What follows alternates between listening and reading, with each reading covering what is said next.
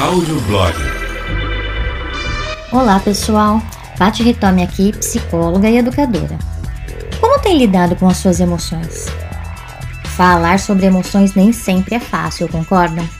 Principalmente se já ouvimos frases como chorar é sinal de fraqueza, alegria demais incomoda os outros, sentir raiva é feio.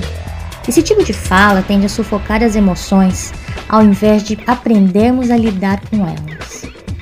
Todas as emoções têm sua importância e a maneira como reagimos a elas que pode causar uma sensação positiva ou negativa.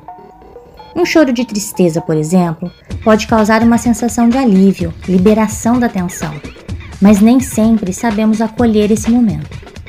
A habilidade para lidar com suas emoções e evitar atitudes impulsivas começa quando você as reconhece. O que eu estou sentindo? Isso é raiva?